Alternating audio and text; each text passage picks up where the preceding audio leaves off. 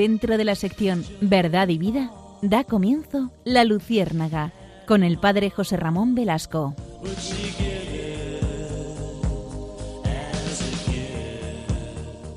Algunos siglos antes de Cristo, ocurrió que una estatua de Buda, un Buda construido de barro, alcanzaba casi tres metros de altura. Durante generaciones había sido considerada sagrada por los habitantes del lugar.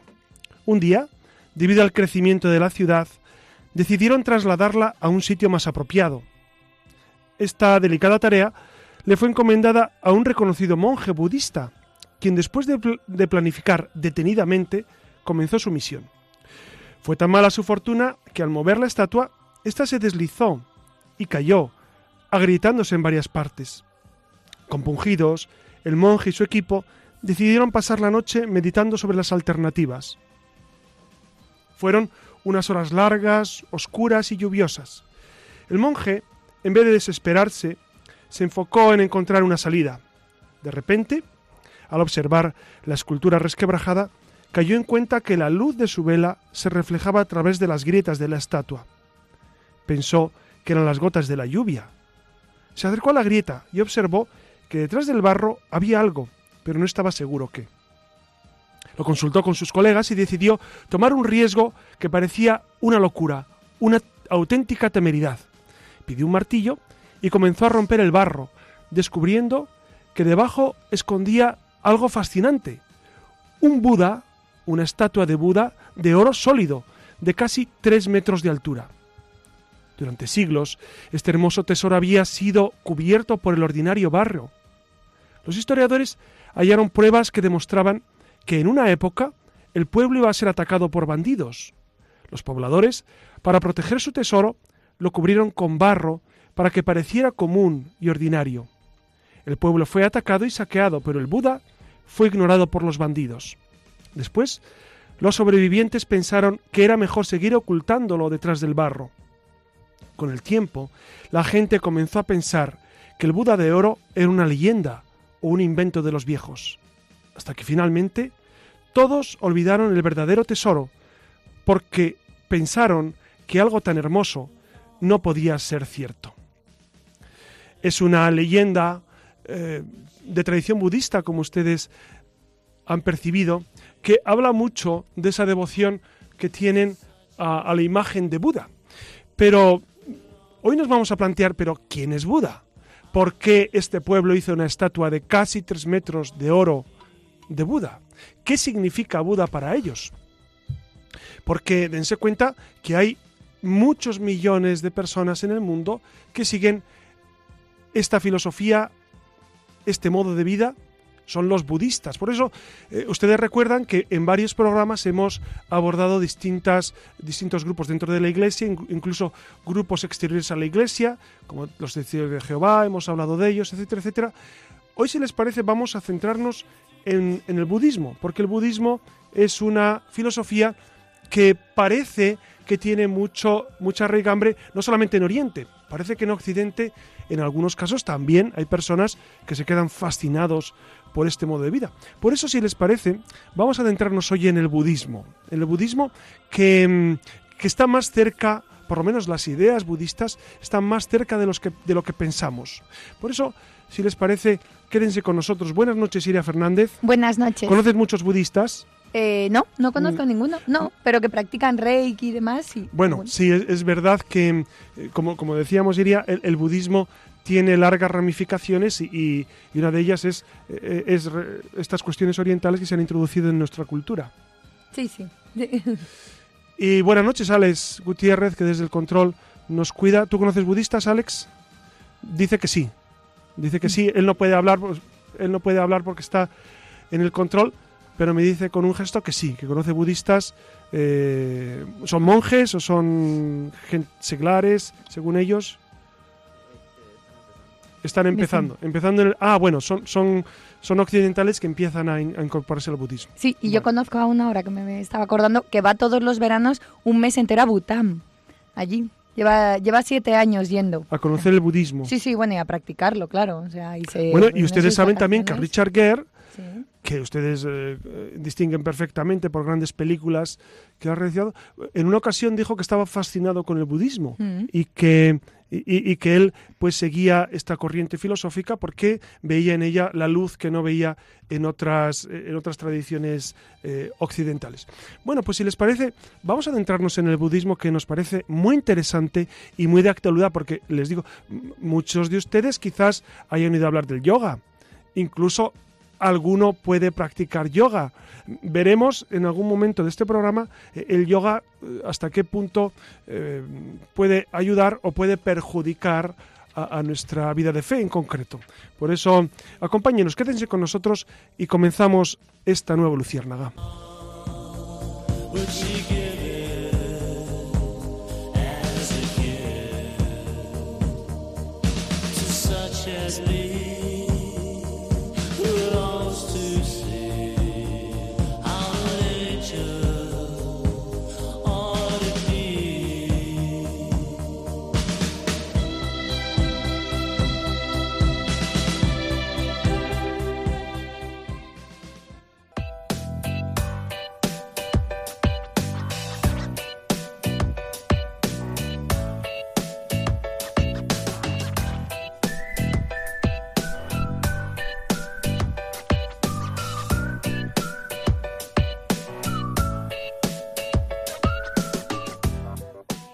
Buenas noches de nuevo y como vienen escuchando, hoy continuamos con este tema tan interesante y a la vez desconocido como es el budismo. Y decimos desconocido porque estamos convencidos de que si de verdad nuestros oyentes, o al menos muchos cristianos, supieran en, qué consiste exactamente el budismo, eh, están, bueno, seguramente no serían tan laxos con el tema, ¿no? Es habitual, de hecho, que muchos católicos se confiesen apasionados del budismo, con prácticas tan poco aconsejables como, como el reiki o el yoga, siempre que lo malinterpreten, ¿no? Siempre, claro, Iria, y es verdad que, que algunos se fascinan con estas, con esas tradiciones orientales, mi pregunta siempre es, eh, ¿esa fascinación surge por qué? ¿Por un conocimiento eh, profundo de él o por un desconocimiento grande de su propia tradición cristiana? ¿no? Porque ahí estaría seguramente el cuide de la cuestión, el, el quicio de la puerta donde, donde podemos decir, bueno, quizás eh, un gran desconocimiento de nuestro propio ser concluye en una aceptación de otras corrientes. Todo depende de cómo se traten estos asuntos, la verdad, pero sepan, vaya, vaya esto por adelantado, que, que, tanto el reiki como el yoga no son aconsejables si las cosas al menos no se tienen muy claras, ¿no? Lo primero que tienen que saber es que el budismo como tal no es una religión, y esto tiene que quedar muy claro, no es una religión, eh, es una filosofía, o mejor dicho... Sobre esto, sobre esto es, verdad que, hay algunos teóricos que sí dicen que es, un, es una religión. Bueno, yo, yo les voy a citar a, San Juan Pablo II. Hay un famoso libro de Vittorio, eh, que, que, escribió junto a Vittorio Mesori. Vittorio Mesori es un periodista que le hacía preguntas. El libro se titula Cruzando el umbral de la esperanza. Y en este libro, que, es fascinante, yo se lo recomiendo vivamente, además se lee muy, muy fácil porque son, es el estilo preguntas-respuestas que lo inauguró Juan Pablo II ahí, y luego Benedicto XVI lo ha continuado y, y continúa, continúa en, esa, en esa estela de libros entrevista también el Papa Francisco. Bueno, pues como les digo, en ese libro, Cruzando el umbral de la esperanza, le pregunta directamente Vittorio Messori sobre el budismo. Y el Papa, Juan Pablo II dice que efectivamente el budismo es una filosofía y es una filosofía atea. Es decir, porque la esencia del budismo, no es creer en un Dios, y esto es muy importante que lo tengamos en cuenta. Algunos se escandalizaron al escuchar esto. pero es que es verdad, es decir, en, el sistema budista, como iremos viendo durante el programa, pues no existe ese Dios con el cual uno se religa, uno se reencuentra. ¿no? Uno se reencuentra en todo caso consigo mismo, o con la naturaleza, pero no hay un Dios con el cual unirse. Para que quede claro, es una doctrina filosófica y religiosa no teísta, es decir, que, que, no habla ni menciona de la existencia de, un Dios creador. Claro, el, teísmo justamente es eso, e, e, es esa creencia.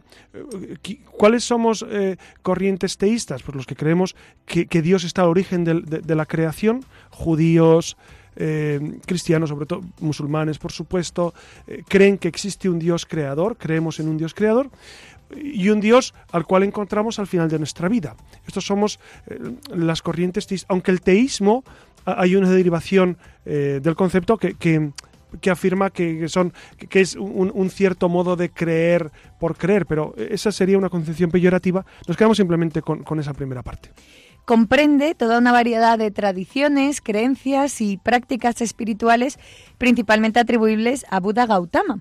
El budismo ya saben que se originó en la India, desde donde se extendió en gran parte del este de Asia, si bien declinó su práctica en este país durante la Edad Media. Aunque existen dos ramas principales en el budismo, eh, por un lado la Escuela de los Ancianos y por otro lado el Gran Camino, el budismo cuenta, para que lo sepan, con más de 500 millones de adeptos, es decir, el, el 7% de la población mundial. Ya ven que, miren, con 500 millones de personas eh, es una religión, eh, perdón, una religión, una filosofía, un estilo de vida eh, muy seguido, muy seguido por, por nada menos el 7% de la, de la población mundial. Bueno, has citado a, a, a Gautama Buda, se llama Siddhartha Gautama Buda.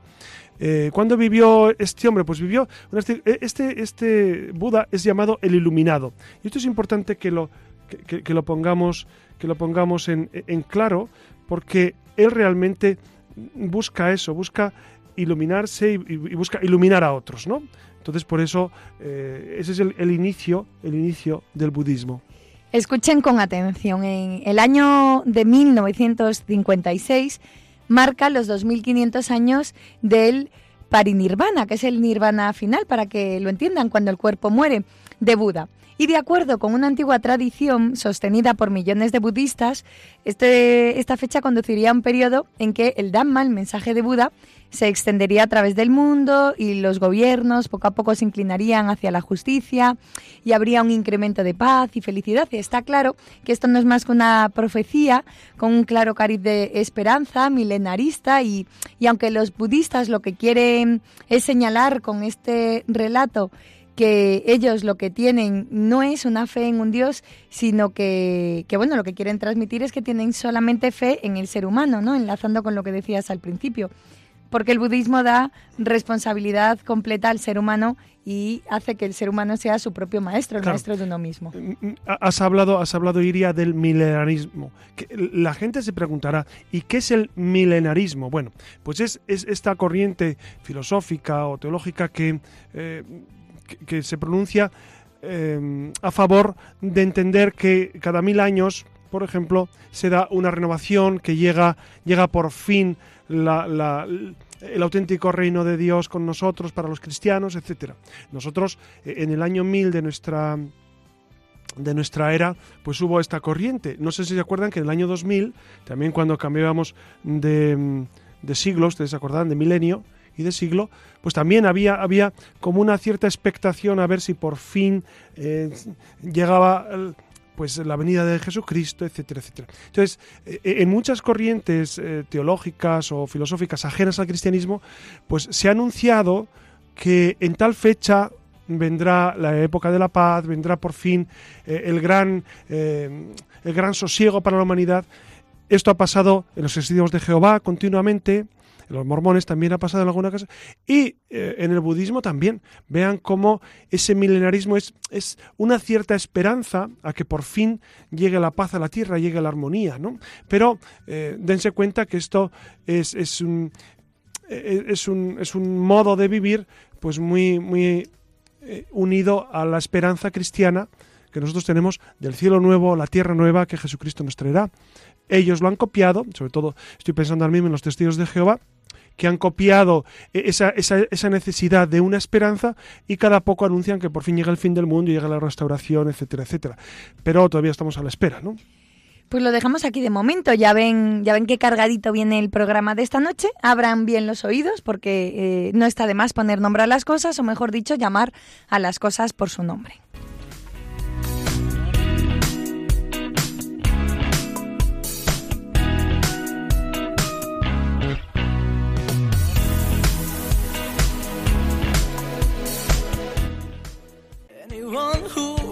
To enjoy the road till the madness down. I will find a way to feel free and play Estamos escuchando al grupo Aurin con su, con su canción Last Night on the Earth, que trata sobre todo aquello que necesitamos expresar y que por algún motivo no hemos tenido ocasión de hacer. Precisamente de esto va nuestra siguiente sección.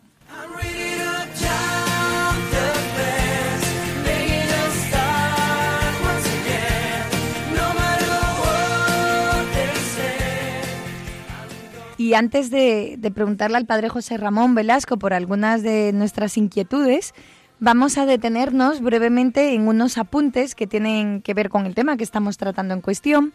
Y arrancamos entonces con un repaso de esta filosofía que la Iglesia, como no podía ser de otra manera, mira con cierto recelo y, con desconfianza.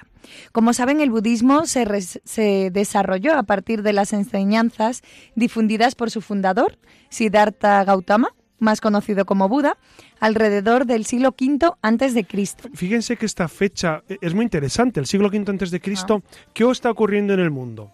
Pues en el mundo, fíjense, eh, en Grecia, que es el lugar donde se concitan los más eh, profundos ideales humanos, es el, nada menos que el siglo de Pericles, el siglo V.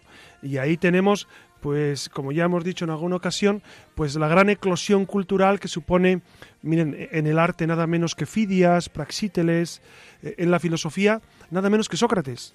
Y ahí en ese siglo nace Platón y, su discípulo, el discípulo también de Sócrates, Aristóteles. Luego tenemos los grandes trágicos griegos, Sófocles, Eurípides, Esquilo en ese siglo V. Es un siglo fascinante es un siglo eh, que, realmente sobrecoge cómo es esa confluencia de pensamiento, de, necesidad, de buscar plenitud.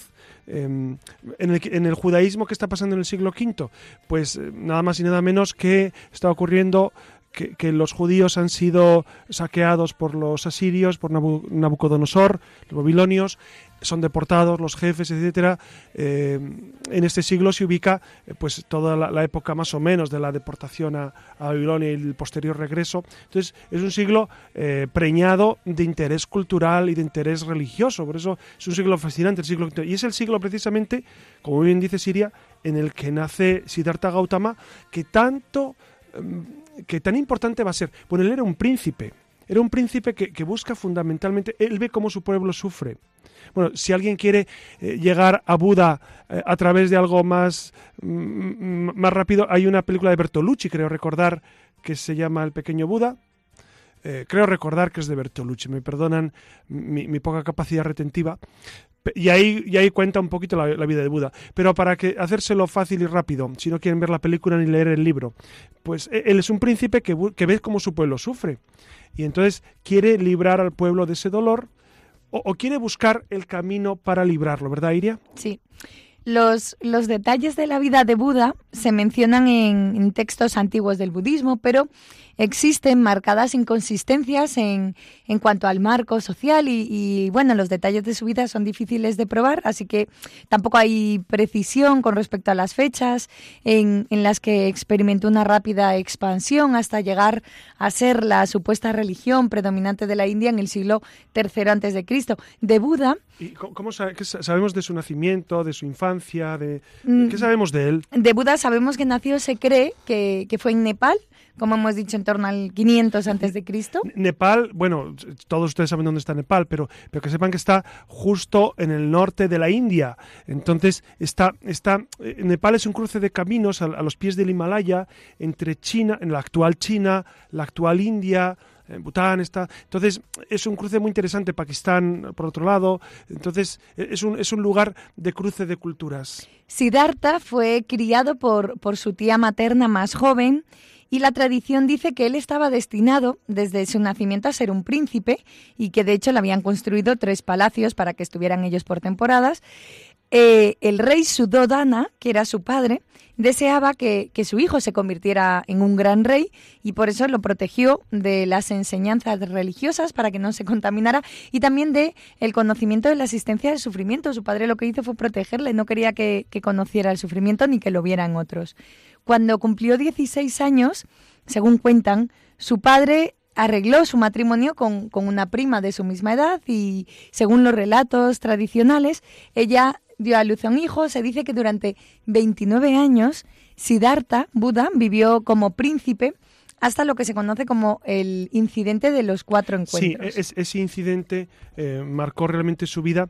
Eh, cuéntanos, Siria, porque, porque es muy interesante descubrir eh, cómo fue ese proceso, porque en el fondo fue una, una conversión de, su vida, digamos, de príncipe, de su vida tranquila, de su vida pacífica, e, él, él tiene una conversión, una iluminación, lo llama él. Sí, aunque el padre de Siddhartha se aseguró en un principio de proveerle de todo lo que podía necesitar o, desear, las escrituras budistas cuentan que, que el futuro Buda sintió que la riqueza material no era el objetivo final de su vida. Se cuenta que pese a los esfuerzos de su padre para ocultarle a los enfermos, a los ancianos y hasta el propio sufrimiento, eh, dejó el palacio finalmente para reunirse con sus súbditos y estando en ello durante un recorrido vio a un hombre viejo.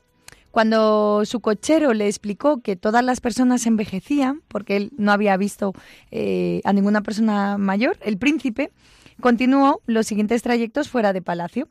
Estando en ello, montado en, su caballo con su cochero, encontró a un hombre enfermo se encontró un cadáver en descomposición y también un asceta. Justamente, estos son, estos son los cuatro encuentros que, nos, que nos anunciabas ante Siria.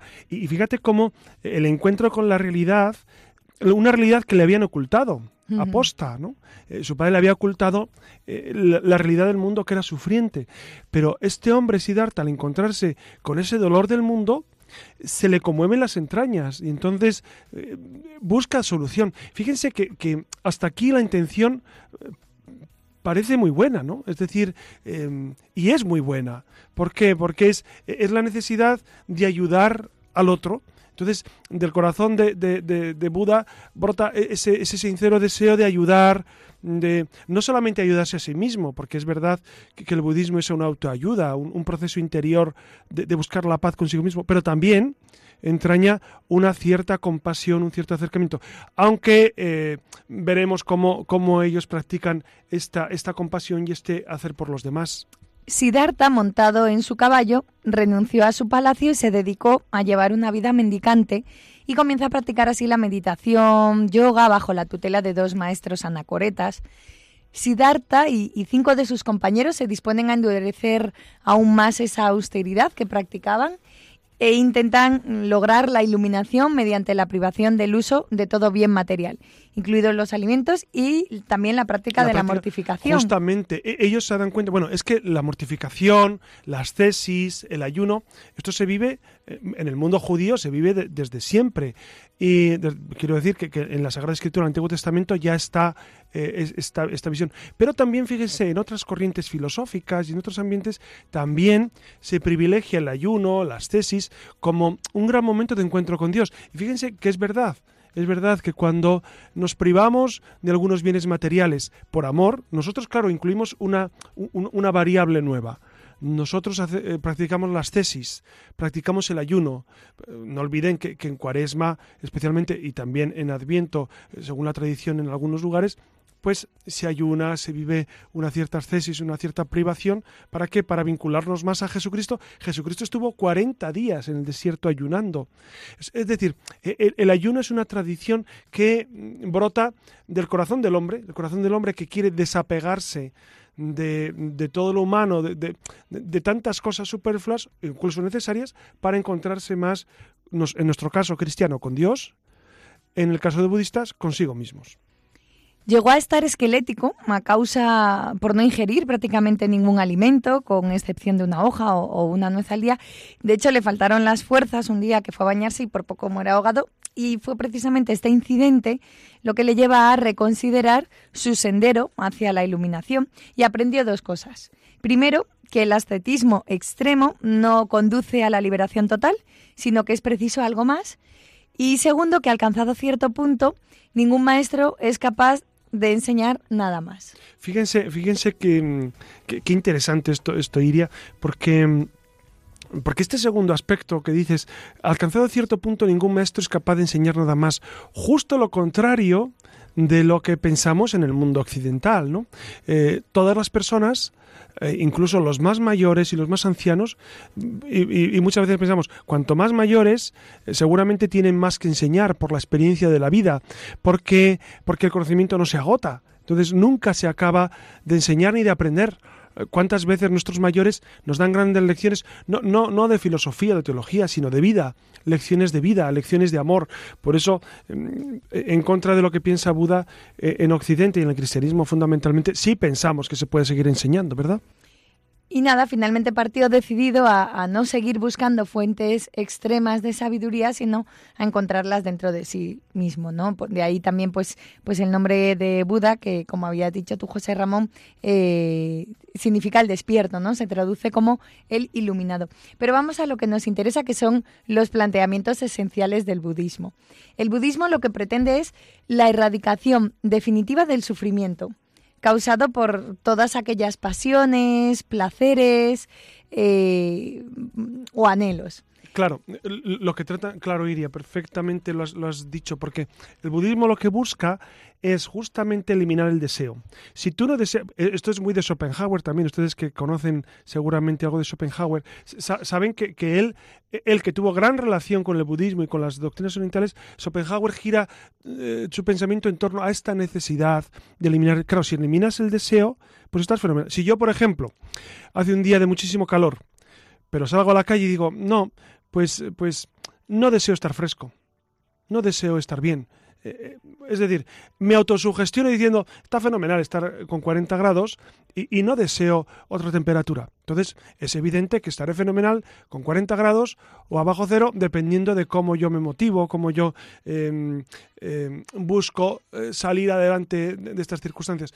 Eso es lo que busca el budismo, eliminar el sufrimiento a base de, de control interior. De ahí vienen también, iría, pues los yogis y, los fakiris. Ustedes han visto seguramente en películas o en, documentales como estos que duermen sobre una cama de... De, clavos, ¿no? De, clavos y demás, y un control del cuerpo pues fortísimo. Porque e, es muy de, este estilo oriental y budista.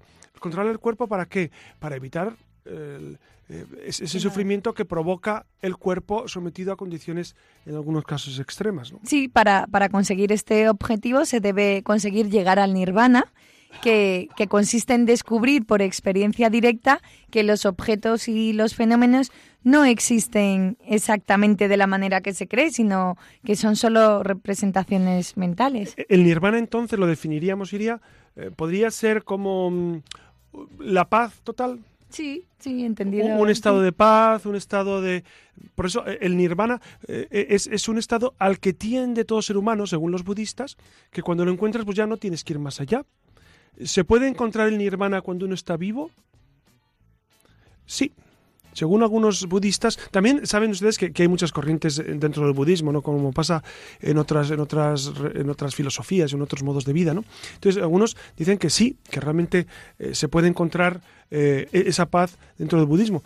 E-, ellos saben que creen en la transmigración de las almas, en la reencarnación, entonces también se encuentra el, el nirvana, la paz, en, esa, en ese cambiar a, a seres superiores, etcétera. Para conseguir acabar con los anhelos hay que, saber, hay que seguir el, camino medio, que es aquel que se halla entre los extremos sin, sin irse por ninguno de los dos.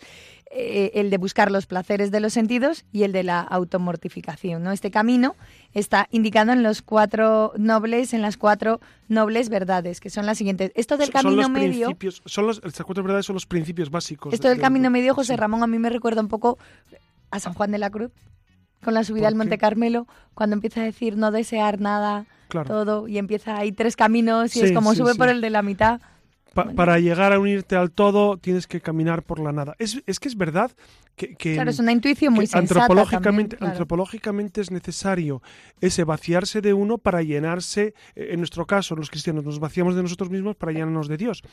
Un budista se vacía de sí mismo, de las apetencias, de esas pasiones, de esos deseos, para llenarse de qué? De una ataraxia, de una paz que es sencillamente pues no sentir inclinación hacia nada. Claro, la gran diferencia entre San Juan de la Cruz, que ya iremos viendo, ¿no? Pero ya que lo has citado, Iria, has adelantado un tema interesantísimo. La gran diferencia es que San Juan de la Cruz se unía a alguien, lo hacía por unirse a alguien, ¿no? Es decir, ese desapego afectivo, ese quitar, eh, San, Juan de la Cruz dice una expresión preciosa, quitar asimientillos. Los asimientos ustedes saben que asir es coger, pues los asimientillos, e, e, esas cosas que nos tienen cogido el corazón, pues eh, es necesario liberarlas para qué? No para tener el corazón solo, porque eso es solipsismo, sino para tener el corazón dispuesto a amar a otro con mayúsculas, que es Dios. Entonces, es muy interesante que, Buda descubre que es necesario liberar el corazón. El problema es que no sabe para qué. Ese es el problema de Buda. Es decir, ¿y el corazón libre para qué o para quién? Buda diría, pues para ti mismo. Un cristiano, y San Juan de la Cruz, el gran cristiano, diría, pues para dárselo a Dios, ¿no? Para, para tener, entrar en comunión con Dios. ¿Cuáles son los principios esos que son muy Las cuatro nobles verdades. Tenemos la primera, el sufrimiento. Sufrimiento, insatisfacción, dolor. Es inherente a la vida. está todo, eso está claro, ¿no? El Hasta ahí es muy sencillo. Sí. Mm, todo el mundo sufre. Segundo, el origen. Esto es muy curioso, fíjate, porque yo en ocasiones, en ocasiones había pensado, cuando era más joven, ahora soy joven, pero no tanto como antes, evidentemente, pero sí había pensado que, en realidad lees vidas de santos y dices, no, pues es que los santos sufren mucho, porque fíjate cómo, cómo sufren pues persecuciones, cómo sufren incluso enfermedades y demás. Después vas conociendo de la vida y dices, ah, pues si todo el mundo lo pasa fatal al final, o sea, todo el mundo tiene enfermedad, todo el mundo eh, tiene dificultades, a todo el mundo tiene al lado un familiar con, con problemas, etcétera, etcétera. Entonces, e, el dolor es inherente a nuestro ser, no solamente los santos. La cuestión es cómo gestionar el dolor. Para un cristiano no es la cuestión si sufres o no sufres. Claro, si puedes irte, yo digo, si, tienes una enfermedad muy grave, vete al mejor médico, por supuesto, o vete al mejor especialista, vete al mejor hospital, por supuesto, que, luchamos por nuestra salud y luchamos para tener un estilo de vida lo más saludable posible. Pero luego cuando te llega irremediablemente el dolor, y cuando llega el sufrimiento, el problema es cómo gestionarlo. Y nosotros tenemos el gran ejemplo de Jesucristo. Jesucristo que sufrió muerte y muerte de cruz, sufrió la más severa de las vejaciones y la más horrible de las muertes. Él nos enseña cómo sufrir y cómo ofrecer ese dolor. San Juan Pablo II escribió una encíclica esencial, como ustedes saben, que se titula Salvifici Doloris, que traducido es el valor salvífico del dolor. Cuando uno sufre, y, de hecho muchos de nuestros oyentes seguramente tienen dificultades, o eh, sé que mucha gente que nos escucha, aunque sean horas ya intempestivas, horas, ya tardísimas, pero eh, seguramente ustedes saben que ese dolor se puede ofrecer y se puede eh, unir a Cristo a través de esas dificultades. Buda evidentemente no lo sentía así. La segunda verdad, el origen del sufrimiento está en los deseos que provienen del ego el tercer punto, el sufrimiento puede ser extinguido, el nirvana extinguiendo su causa. Y lo último es que para extinguir ese sufrimiento debemos seguir el noble óptuple sendero. La última verdad. Desarrollado estos preceptos conseguiremos perfeccionar también nuestra conducta ética, la disciplina mental y la sabiduría. Claro, porque el budismo eh, eh, entraña también un modo de vida. Es decir, para ellos no es simplemente eh, quitar los sufrimientos personales, quitar, suprimir los deseos para, vivir en paz, sino también hay unos deberes morales que deben ser cumplidos. No, no vamos a detallar cuáles son los deberes morales, etcétera, esa disciplina mental que, que, van llevando. Hay un libro que a mí me, sorprendió mucho, que leí pues en los primeros años de universidad, era El tercer ojo de Lobsang Rampa. Lobsang Rampa, que al final eh, supe que eh, él lo escribe como si fuera una autobiografía de un monje. Luego supe que, no, era, no era tal monje, sino un escritor americano. Pero bueno, eh, sea quien sea el autor, la verdad es que el libro es fascinante y son, eh, son los modos de educación que tenían los monjes en el, en el, monasterio. Y entonces es un libro que yo lo recomiendo mucho porque, porque es muy interesante cómo ellos hacían esas tesis del pensamiento, cómo les enseñaban a, a pensar, a controlar, a ordenar su pensamiento, que me parece muy interesante, muy interesante. ¿no? Le repito, se llama El tercer ojo, Claro, el tercer ojo se refiere a esa visión que va más allá de los ojos de la materia. El tercer ojo de Lobsan Rampa. Y antes de hacerte las preguntas, eh, tenemos que mencionar el yoga. Que, ¿Qué sabemos del yoga, no? Sobre el yoga, sobre el yoga, sí, nos metemos ya si quieres. Venga, pues nada, ya saben que, el yoga... Vamos directamente al yoga, porque, porque sé que, que a algunos de ustedes les, les, les ha enganchado Algunos, porque, porque sé que, en las parroquias y en algunos sitios, pues eh, incluso hay parroquias donde hacen yoga. Vamos a ver, eh, eh, sobre el yoga, el yoga es, una, es un modo de disciplinar el cuerpo, de controlar la respiración, de lograr posturas que, que, físicamente te alivian, incluso mentalmente, etc. Entonces, el yoga, si simplemente es un control del cuerpo, un tomar posturas, un diríamos que es que es inocuo, es decir, eh, si te ayuda para controlar, para controlar tu cuerpo, es igual que hacer gimnasia o hacer natación, que es evidente que te ayuda. El problema del yoga es que, y esto lo saben algunos maestros de yoga, es que al final del proceso o, o, durante el proceso se da un momento en el que introducen en una cierta meditación en la cual no hay alguien a quien te diriges, es decir, no hay un diálogo, no hay nadie más allá. El peligro de esto es que la gente, algunas personas, se acostumbran y piensan que eso ya suple la oración cristiana, que es diálogo, que es petición, que es acción de gracias. Luego al final, si me da tiempo en la leyenda de, las leyendas negras, que no va a ser tal leyenda negra, hablaría, hablaría de esto si, nos da tiempo y Dios nos da vida. Pero, pero es verdad que, el yoga tiene eh, cierto peligro. ¿Por qué? Porque mucha gente lo sé de buena tinta, que las parroquias me han dicho, pues esta señora que rezaba o este señor que rezaba y que tenía fe, de repente a través del yoga ha pensado que esa, e, e, ese dejar la mente en blanco, ese encontrarse consigo mismo, ese abrazar la naturaleza que propone la filosofía budista es suficiente y que no necesita ni de Dios, ni de los sacramentos, ni de la oración. Claro, esto es muy peligroso, porque esto es, eh, es narcotizante. Al final, cuando despiertas de ese sueño, te das cuenta que estás solo es muy peligroso eh, introducirse en estos temas. ¿Por qué? Porque te atraen de entrada, te enganchan, pero al final te das cuenta de que no hay nadie del, otro lado. Lo peor, amigos, lo peor es no saber que alguien te ama pase lo que pase. Esto es tremendo. Esto es tremendo. Eh, si al final, vale, has controlado el cuerpo y has controlado la respiración y, hablas contigo mismo y, estás en tu propio nirvana budista, vas a tener un problemita. Y es que te va a faltar alguien que desde fuera te quiera pase lo que pase, alguien que te perdone pase lo que pase, alguien que te promete un cielo porque Él es infinita misericordia. Amigos, perdemos mucho perdemos mucho si nos introducimos por estas, por estas corrientes, ¿no? Entonces, yo pongo en guardia del yoga. Mucha gente se engancha al yoga y acaba perdiendo la fe. Esto lo sé porque lo he, lo he experimentado en varias personas. Entonces, por eso el yoga, bueno, eh, eh, es algo de no, es que controla el cuerpo y hasta ahí.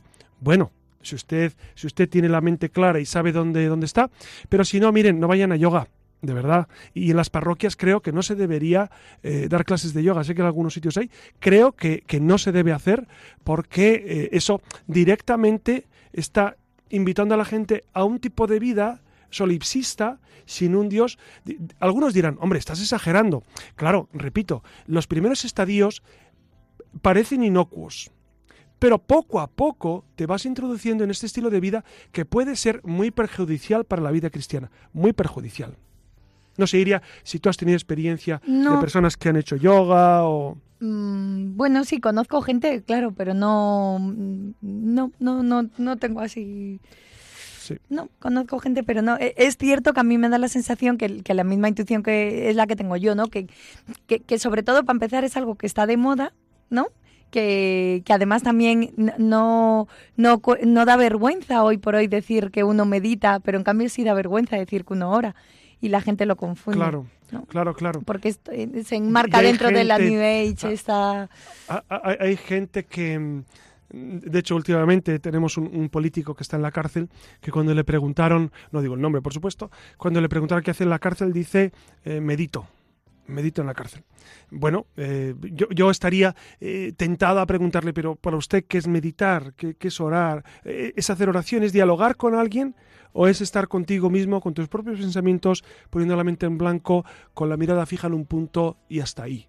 Porque eso es, eso es el tipo de, meditación que busca esta filosofía, ¿no? Entonces, dices muy bien, cuando, cuando nosotros hacemos oración, eh, eh, es, otro mundo, eso es otra cosa. Entonces la gente me dice, es que yo medito. A, mí también me sorprende cuando la gente dice, no, yo voy al campo y medito. hombre, está fenomenal. Si, esa meditación es contemplación, es oración y es eh, ver a Dios en la naturaleza, pero para muchos es simplemente la paz que sienten en el campo, que no es poca cosa, que está fenomenal, escuchar los pajaritos y ver los montes, pero nosotros damos un paso más, que es, ¿y esto por qué? Hay un Dios que ha hecho a esa naturaleza para que tú la disfrutes. Hay un Dios que te quiere tanto, que ha creado todo para que tú vivas en ello. Fíjense, e, es la famosa contemplación para alcanzar amor de San Ignacio. Al, acabar los ejercicios, San Ignacio de Loyola propone contemplación para alcanzar amor, es decir, contemplar todo lo creado desde los hijos del creador, desde los ojos del creador. Entonces, esto es fascinante, pero siempre desde esta perspectiva de, un Dios creador que te ama y un Jesucristo que te quiere tanto que ha llegado a dar la vida por ti. Esto es fascinante. José Ramón, ¿en el budismo se adora a Buda? Para que lo no, sepan nuestros oyentes. No, no, no, no hay adoración a Buda. Eh, hay simplemente, porque no hay adoración, eh, tal como nosotros lo entendemos. Tal como nosotros lo entendemos, la adoración, como nosotros adoramos la Eucaristía, no. Simplemente Buda es un gran referente, es el gran iluminado. Eh, entonces, no, es este concepto que nosotros, tenemos de adoración, nosotros nos arrodillamos ante Jesucristo, nosotros vivimos esa vinculación con el Señor, ellos no tienen la vinculación, porque en el fondo no piensan que está vivo. Claro, este es un gran detalle. ¿Saben ustedes por qué nos arrodillamos ante la Eucaristía? y no nos arrodillamos, por ejemplo, ante la estatua de la Virgen o ante otros fenómenos, otros modos de oración, porque, amigos, en el sagrario está Cristo vivo. Claro, nuestra fe y la consagración nos dice que ahí está Cristo y cuando comulgamos, no comulgamos eh, un pedazo de pan que significa Jesús, no, no, comulgas al mismo Cristo. Claro, por eso nosotros nuestra relación con Jesucristo no tiene nada que ver la relación con de un musulmán con Mahoma o de un budista con Siddhartha Gautama Buda. No tiene nada que ver. Nosotros eh, nos arrodillamos y adoramos porque ahí está Dios, porque es Dios mismo. Entonces eh, eh, es muy distinto. ¿Ustedes se dan cuenta que es nuestra fe, que nosotros tenemos a Dios tan cerca? A Dios tan cerca. ¿Qué más quisieran los budistas que tener a, Buda vivo? Y, preguntarle y, que, y dialogar con él, pero no, en su mentalidad no existe eso. Los budistas defienden la reencarnación, ¿verdad? ¿Podrías explicarnos qué es esto de la reencarnación, el karma? Que además también otra cosa que está muy de moda, esto del karma, ¿no? Sí, Bueno, ustedes saben, fíjense, les he hecho antes la reflexión de que el siglo V antes de Cristo es el gran siglo de Sócrates y Platón. Platón es, el, es el gran filósofo, es grandísimo filósofo, y él, y él habla del mundo sensible, el mundo suprasensible. Eh, nosotros somos, el cuerpo es cárcel del alma, el alma eh, ha venido del mundo de las ideas y vuelve a él y, estamos eternamente em, con el alma eh, de cuerpo en cuerpo. Entonces, él cree en la transmigración o la reencarnación. Y fíjense qué curioso, ese mismo siglo V antes de Cristo, Buda, a miles de kilómetros, también propone este, este estilo de vida. Pero también los libros Veda, que son el origen del, hinduismo, también propone la reencarnación.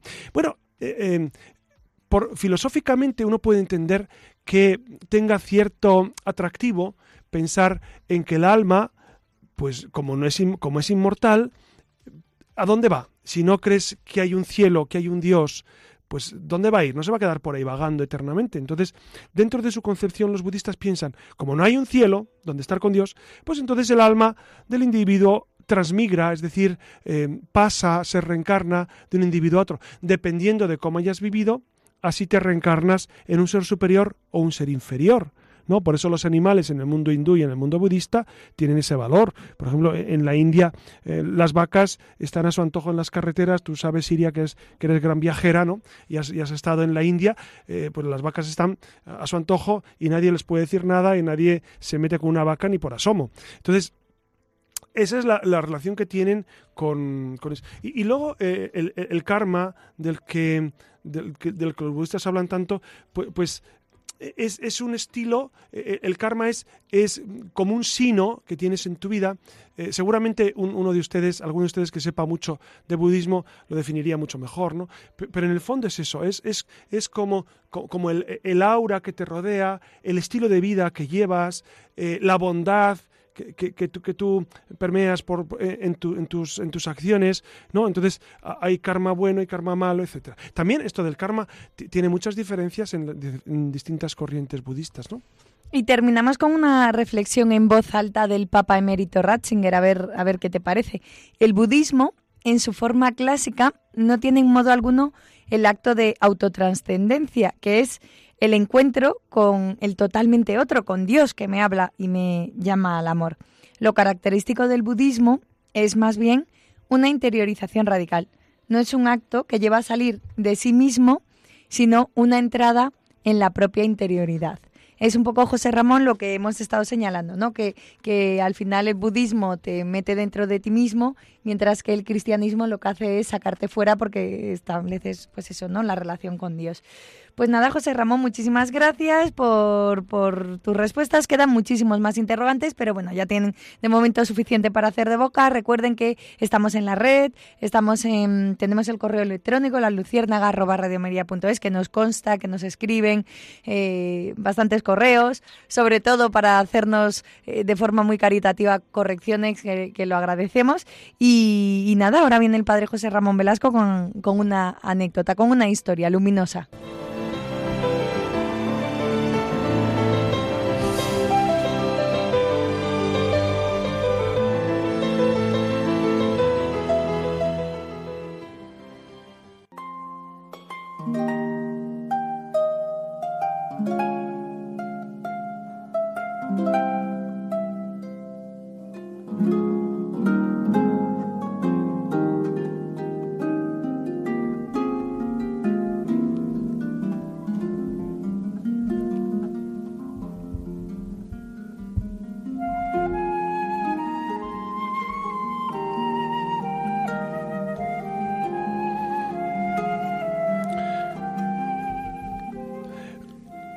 Hoy estamos hablando de, budismo y es verdad que mm, la Iglesia ha definido eh, los modos de orar. Es decir, eh, en, la Iglesia católica eh, tenemos un modo de orar propio que mm, muchas veces las personas dicen, he descubierto a Dios o, o he descubierto la trascendencia a través del hinduismo, del budismo.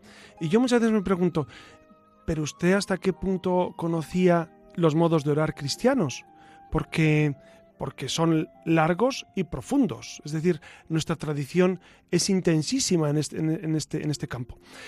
Ustedes saben que en el año 1989, el cardenal Ratzinger, cuando era prefecto de la Sagrada Congregación para la Doctrina de la Fe, publicó un, un documento preciosísimo sobre algunos aspectos de la meditación cristiana. Repito, la Congregación de la Fe emanó este documento algunos aspectos de la meditación cristiana, que mm, nos ponen blanco sobre negro a la hora de, primero valorar lo nuestro. Porque es verdad que, antes de preguntarnos eh, sobre cómo oran los demás, deberíamos ver eh, cómo nosotros los cristianos hacemos esta oración.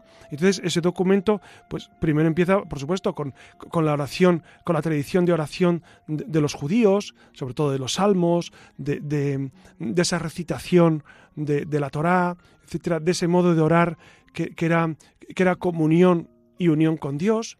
Después habla perfectamente de ese modo de orar de Jesucristo. Jesucristo se retiraba por la noche a orar, a dialogar con su Padre. Y, tenemos el ejemplo evidente en la oración del huerto. La oración del huerto en el que le dice al Padre, aparta de mí este cáliz, pero no se haga mi voluntad, sino la tuya. Cuando los discípulos le preguntan, oye Jesús, ¿y cómo rezamos nosotros? Jesús dice, pues cuando recéis, decid, Padre nuestro que estás en el cielo. Es decir, está dialogando con un Padre está en comunión, en comunicación con un Padre, un Padre bueno, un Padre que te quiere, un Padre que es creador y providente. Esa es la oración cristiana.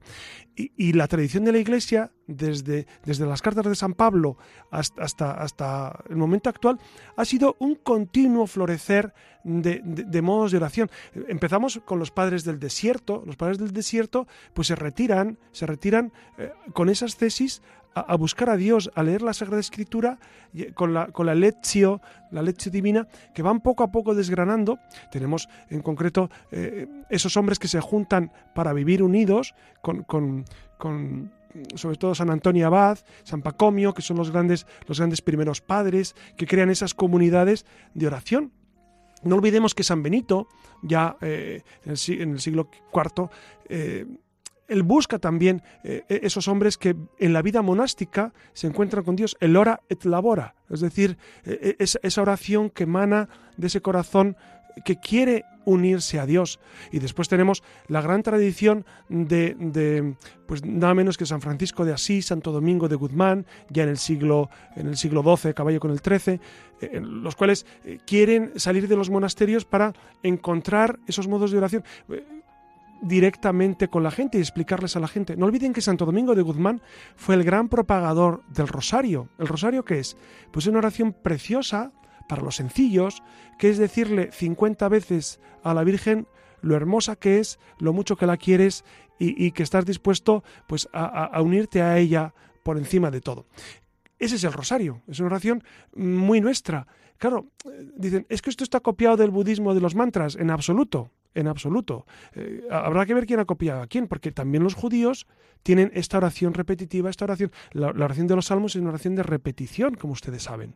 ¿no? Entonces, y luego llega una gran figura, cita, cita el texto de, del cardenal Ratzinger, que es precisamente San Ignacio de Loyola.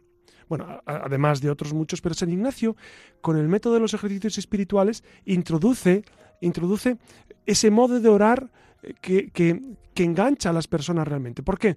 Porque él habla de las posturas del cuerpo, de la necesidad de, calmar la mente, de controlar el corazón. E, él habla incluso de esa oración que es respiración del alma, que es coger un texto de la Sagrada Escritura y, hacer como que el alma va respirando ese texto y vas leyendo pausadamente, por paradas cortas, dice él, por paradas largas, o también otro método de oración que propone es el examen de mandamiento, el examen de la conciencia, etc. San Ignacio de Loyola es el gran maestro de la oración junto a Santa Teresa de Jesús.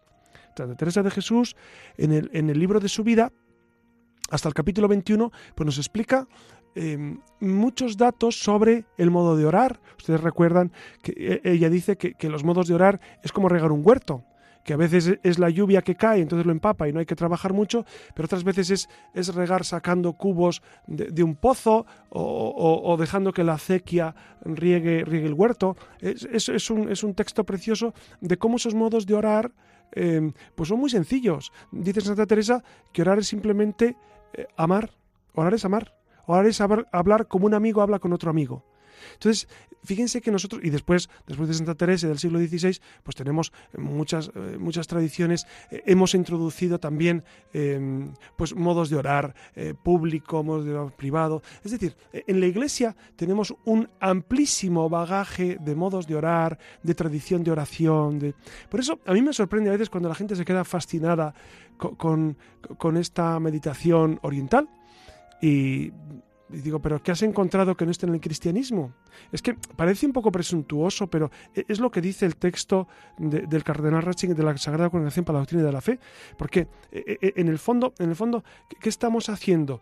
Pues un pseudonosticismo, es decir, estamos em, buscando espiritualizar a la persona a través del conocimiento, a través de, una, de, una, eh, de, un solipsismo, de un crearnos en nosotros mismos. Por eso, por eso nos pone en guardia para evitar evitar que esos métodos orientales, eh, siempre eh, alabándolos en lo que tienen de bueno y de, provechoso, el Papa así lo ha dicho muchas veces, y el cardenal Ratzinger en ese momento, cuando era prefecto, pues alaba todo lo bueno que tienen los métodos orientales de oración, pero hasta cierto punto hasta cierto punto, porque hay un momento en el que son inasumibles por un cristiano y entonces hay que estar muy en guardia. Como ven, es, un, tema, es un tema fascinante que, que, hemos procurado en esta noche abordar y espero que, a ustedes les haya ayudado pues a, entender más, a valorar más a, nuestros hermanos budistas, a quererlos con el corazón de Cristo y a valorar mucho nuestro propio cristianismo. Buenas noches, Iras Fernández. Buenas noches. Buenas noches, Alex Gutiérrez. Y buenas noches a todos ustedes y que tengan muy felices sueños. Les ha hablado su amigo José Ramón Velasco.